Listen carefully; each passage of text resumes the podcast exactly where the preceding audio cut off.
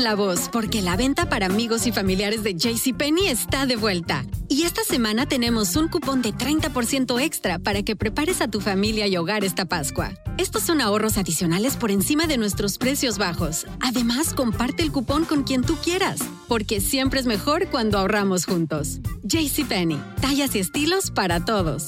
Oferta válida del 11 al 17 de marzo. Aplican exclusiones. Detalles en la tienda jcp.com. Yo soy una del Olmo y voy a recuperar la vida que me pertenece y más que eso. Vivir de amor. Lunes a viernes a las 7 por Univisión.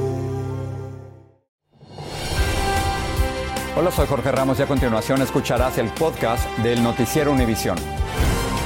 El programa de noticias de mayor impacto en la comunidad hispana de Estados Unidos. Muy buenas noches y gracias por acompañarnos. Comenzamos con el impacto global del fichaje policial de Donald Trump por tratar de cambiar de manera fraudulenta, Jorge, su derrota electoral del 2020 que le costó la presidencia. Maiti, la foto de Trump fichado en una cárcel de Georgia recorrió el mundo. Se trata, por supuesto, del primer presidente estadounidense acusado de cuatro crímenes y de ser registrado policialmente por eso. Pero la campaña de Trump le sacó provecho a esta foto como gancho para recaudar dinero. Pedro Rojas nos cuenta cómo lo hizo. Ni las palabras que el expresidente Donald Trump dio luego de ser arrestado, procesado y liberado bajo fianza de la cárcel del condado Fulton en Georgia superan el impacto histórico que tiene su fotografía de archivo policial. Y ahora su campaña la usa para vender vasos y otros productos. Y Donald Trump Jr. está vendiendo camisetas con el mensaje, todo lo recaudado se destinará al Fondo de Defensa Legal. Trump dijo que era un día triste para el país y criticó a oponentes políticos.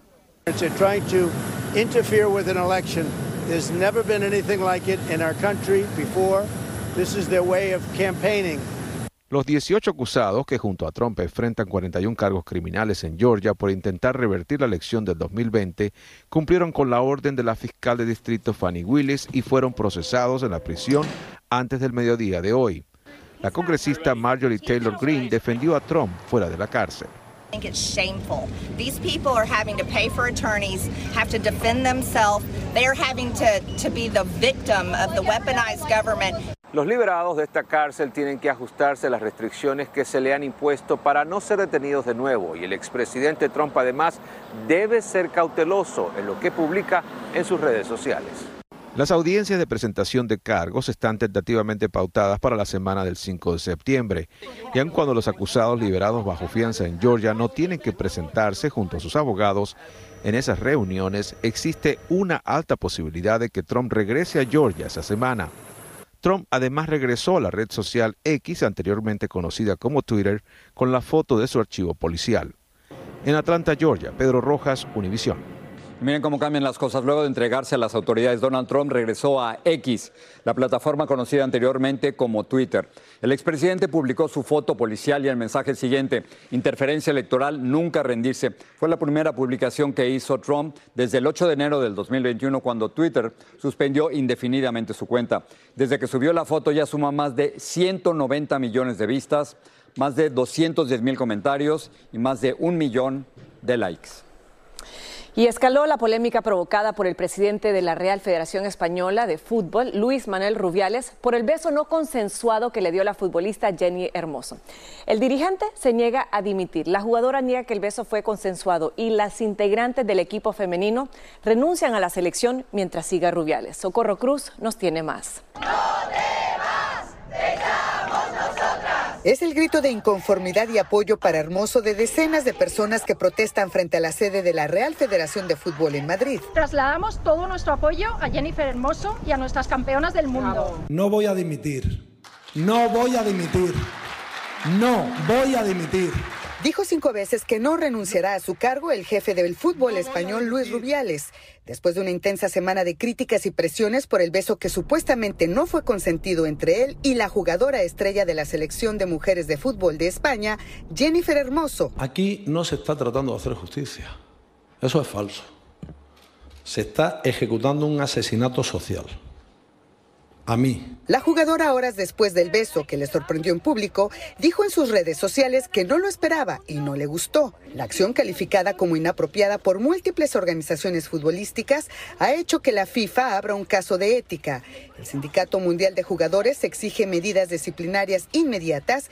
El club del Real Madrid declaró que apoya que el caso llegue de inmediato al Tribunal Administrativo del Deporte y el vicepresidente de la Real Federación Española ya renunció. Acabo de dimitir en el Comité Femenino Hoy viernes, en un discurso desafiante ante una Asamblea General Extraordinaria de la Real Federación Española de Fútbol, Rubiales dijo que ese beso había sido espontáneo. Un pico consentido. Que él preguntó en darlo y fue concedido por la jugadora. El mismo beso que le daría a una de sus hijas. La futbolista de 33 años de edad reaccionó y en su cuenta X publicó.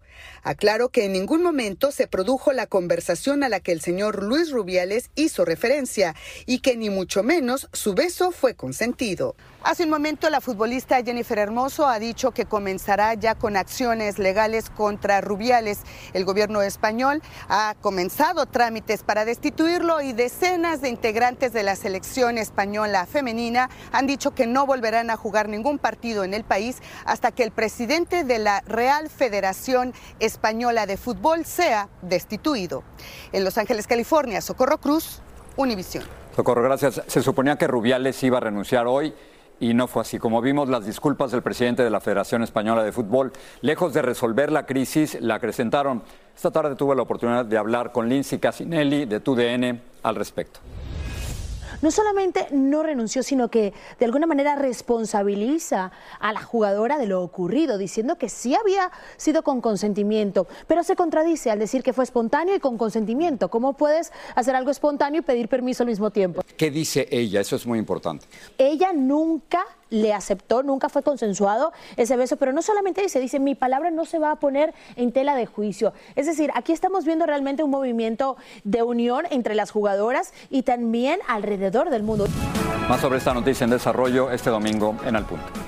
Y cambiamos de tema y les cuento que Nueva York sigue siendo escenario de una crisis humanitaria debido al arribo masivo de migrantes. Las autoridades están pidiendo ayuda federal para poderlos albergar y alimentarlos, mientras los residentes locales rechazan el uso de escuelas o instalaciones deportivas para ubicarlos temporalmente.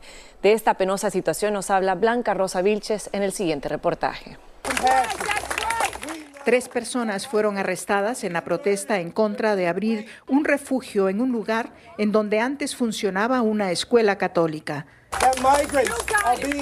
Regrésenos a su país, pedimos protección a la policía, decían algunas de las pancartas. Mientras la gobernadora de Nueva York envió una carta al presidente Biden pidiéndole una orden ejecutiva para enfrentar la crisis incluido acelerar la entrega de permisos de trabajo a los que solicitan asilo y acceso a edificios federales para hospedarlos. Más acciones de parte del gobierno federal, de la Casa Blanca, poder otorgar TPS. La ciudad gasta 10 millones de dólares diarios para albergar a los más de 101 mil migrantes que han llegado desde la primavera pasada. Uno viene para acá dispuesto a trabajar lo que, sea, lo que sea, pues, mientras que esté legalmente. Hoy Héctor Ballestos y su familia partieron a Denver buscando trabajo. En estos ocho meses no conseguiste todavía un permiso de trabajo. No, todavía no, ando en el proceso. Pasa que por lo menos para el proceso te exigen un abogado, entonces un abogado de cobra mucho dinero. Esta organización dice que hay trabajos para ellos en Nueva York. Es la única forma que nosotros podemos ofrecer o darle trabajo a cualquier persona, ¿verdad?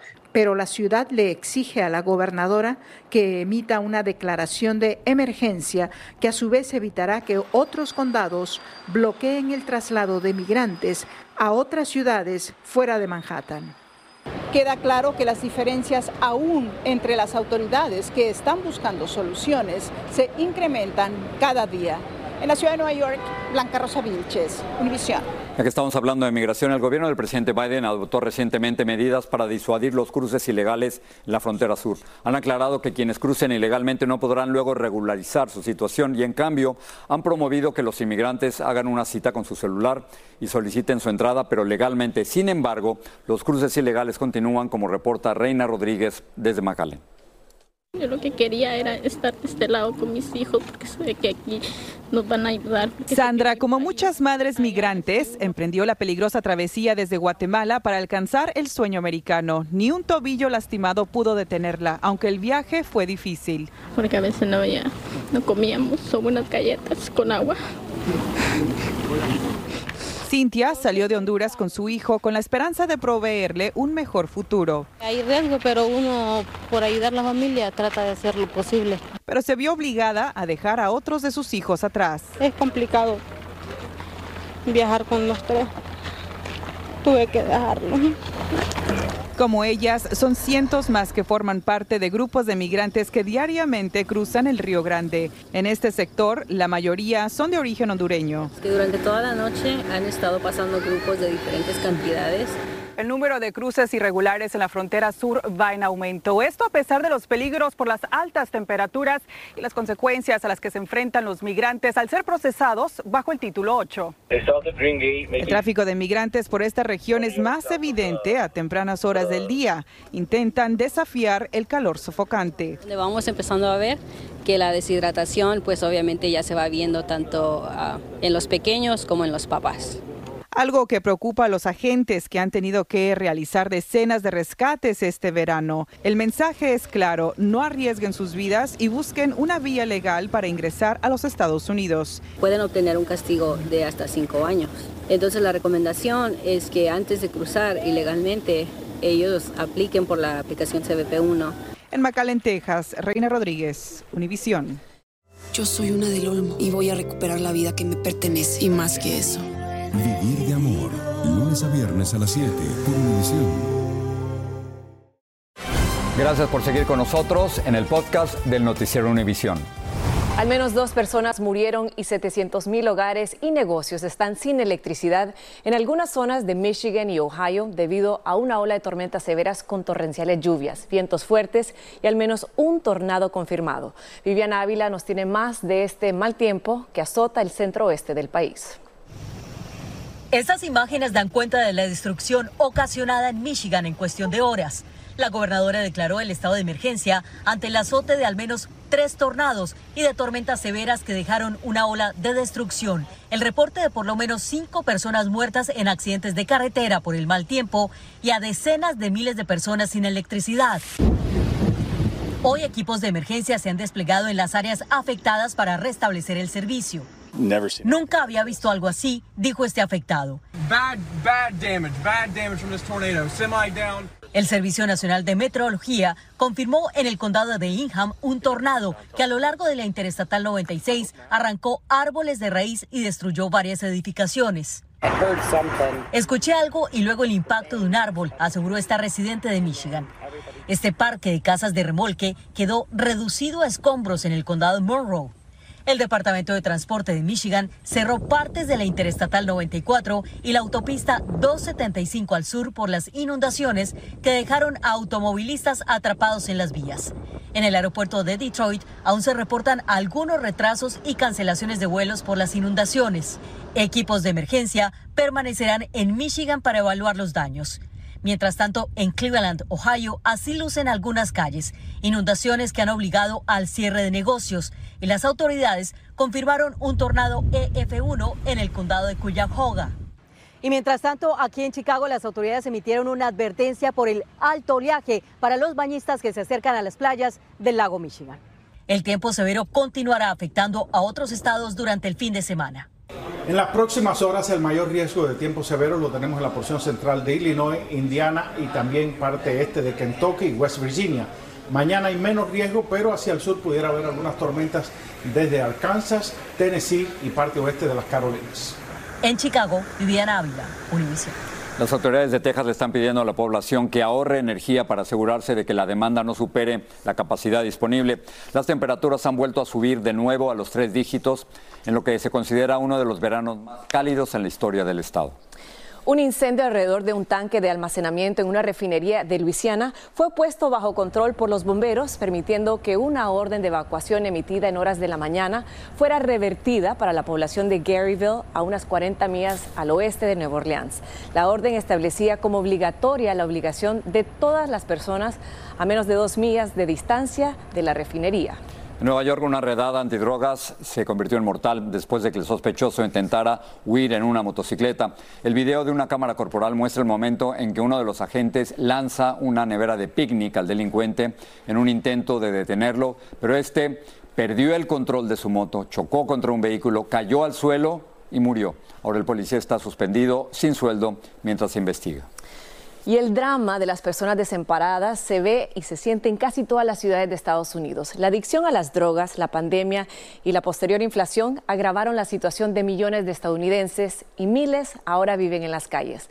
Pero una hispana de Arizona se ocupa de darle un poco de alimento y guía a quienes lo han perdido todo. Ella se ha convertido en un ángel para los indigentes. Pedro Ultreras nos presenta a esta noble y admirable mujer. Es temprano por la mañana y Nayo Olivera recorre las calles de Phoenix, Arizona, buscando indigentes para llevarles algo de comer. Llega a un callejón que da aspecto a basurero y empieza a buscar gente. Pronto salen de entre los cartones o casitas de plástico. Les lleva burritos, agua y gaseosas, entre otras cosas.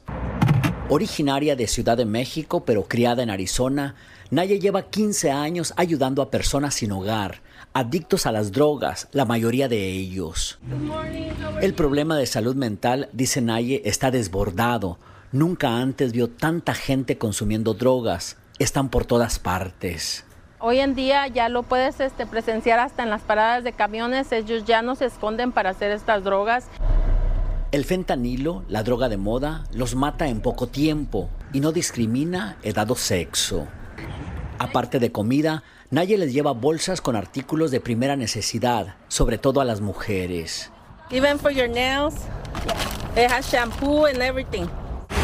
Dice que cada vez se encuentra personas muy jóvenes en la indigencia e incluso familias. Encontramos también familias con niños, mujeres solteras, mujeres embarazadas, eh, personas de la tercera edad. Oh, acá anda Ramón. Algunos indigentes como Ramón, de 64 años, la ven como un ángel Nadie más asegura se preocupa por ellos. Lo comparte y eso es lo mejor que hay en la vida, compartir algo con alguien. Y el trabajo que realiza Naye lo hace los 365 días del año. En temporadas de calor, como es ahora acá en Arizona, ella viene a buscarlos incluso debajo de los puentes donde se refugian por las altas temperaturas. Y así va, de callejones a parques o debajo de los puentes. Los encuentra donde sea su mayor temor, dice Naye, es que esta epidemia siga empeorando y matando más gente. En Phoenix, Arizona, Pedro Ultreras, Univisión. España reportó la mayor incautación de cargamento de cocaína en su historia en cajas de bananas provenientes de Ecuador. Las casi 10 toneladas de cocaína fueron halladas en el puerto de Algeciras. Un enorme deslave ocurrido en Viña del Mar, Chile, dejó al menos un edificio al borde del colapso. El hecho ocurrió en la noche del martes y ocasionó la evacuación de unas 25 personas que estaban en el edificio. El deslave fue ocasionado por fuertes lluvias. El Salvador está dividido. Mientras unos celebran los logros del programa de seguridad del presidente Nayib Bukele, otros lo critican. Carmen Escobosa nos cuenta. Muchas familias se han refugiado en Estados Unidos para escapar de la violencia en El Salvador. Paren de matar. Paren de matar. Las medidas extremas para intentar recuperar la tranquilidad ciudadana. ¿Por qué mientras unos celebran las decisiones del gobierno, otros denuncian supuestos abusos y temen represalias? Básicamente la dejan morir. Ay, exactamente, el Estado la mata. El precio de la paz. Aquí y ahora es este domingo en un horario especial a las 5 de la tarde o 4 en el centro. Una recién nacida en Maryland ya tiene una historia que contar algún día porque nació en el estacionamiento Mighty de un hospital dentro de un auto. La niña hispana pesó 7 libras, está saludable gracias a que una doctora, esta doctora que pasaba, pudo atender el parto. Toda una heroína esa doctora. A tiempo, ¿no? una historia que contar. Y bueno, vamos a terminar con Lionel Messi, pero no precisamente, Jorge, vamos a hablar de sus goles o sus jugadas magistrales, sino que el hombre que se ha convertido prácticamente en su sombra. Exactamente. Esta cercanía del, del personaje no es exactamente por el fútbol, sino por su seguridad personal. Vilma Tarazona nos dice quién cuida las espaldas, no las piernas, las espaldas de Messi. Este hombre vestido de negro no es precisamente árbitro, sino el marcador más amistoso de Lionel Messi dentro y fuera de la cancha. Desde que el argentino llegó al Inter de Miami, le sigue literalmente los pasos. Mientras Messi domina y busca el balón, su guardaespaldas corre de un lado a otro, afuera del campo, sin perderlo de vista. Se llama Yassin Chueco, un exmilitar estadounidense combatiente en Irak y Afganistán y experto en artes marciales. Al final de los partidos, escolta a la pulga desde la cancha y comprueba la fascinación de los hinchas por el campeón del mundo. Mientras Messi celebra, Yassin corre para no perderlo de vista. Juan Catalán presta seguridad a figuras públicas. Dice que no es usual ver el tipo de seguridad de Messi, pero lo entiende por tratarse del mejor futbolista del mundo que ha despertado un tsunami de emociones en sus seguidores. Mayormente, eh, por lo que hemos visto, eh, o sea, no es que tenga un enemigo como tal, pero más bien es el tema de los fans. Los fans pueden ser muy abrumadores, pueden ser inclusive hasta peligrosos. Los- o sea, por eso es que se pone la, directamente la seguridad ejecutiva o la guardia, eh, la protección ejecutiva en el caso de Messi, pero no es porque tenga un enemigo X. Salvador Artuelo adora a Messi, le encanta que lo cuiden, pero dice que también quiere que lo dejen acercarse a sus fans como él. Ya tiene boleto para ir a verlo. Eh, La gente es feliz y si se, mete, si se meten a la cancha a abrazarlo a Messi, me parece una mala conducta porque eso no se debería hacer, pero también es cumplir tu sueño. Y definitivamente lo que muchos están de acuerdo es que Messi no necesita que su guardaespaldas salte a la cancha para ayudarle a meter goles. En Miami, Vilma Tarazona, Univisión. Eh, Lo interesante es que yo no me había dado cuenta de este personaje hasta ahora que Vilma lo está Bueno, sacando. hace muy bien su trabajo, Muy bien. entonces. Pasa desapercibido, pero no le Y quita Messi los mejor. Te veo esta es. noche. Gracias. Buenas noches. Así termina el episodio de hoy del podcast del Noticiero Univisión. Como siempre, gracias por escucharnos.